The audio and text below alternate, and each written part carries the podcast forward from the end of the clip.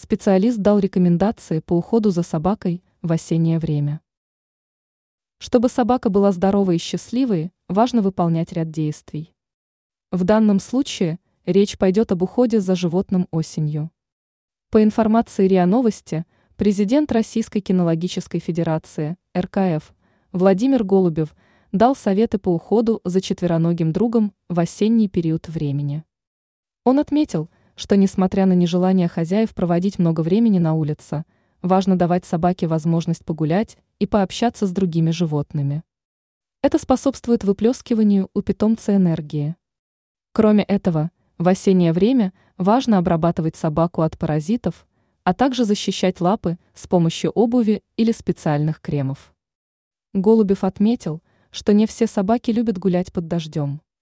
С учетом этого не нужно мучить животное длительными прогулками. Отмечается также, что для пород маленького размера необходимо использовать специальную одежду. Она защитит от холода и осадков. Кинолог добавил, что во время прогулки хозяину необходимо внимательно следить за животным. В случае промокания и дрожания собаку нужно отнести домой.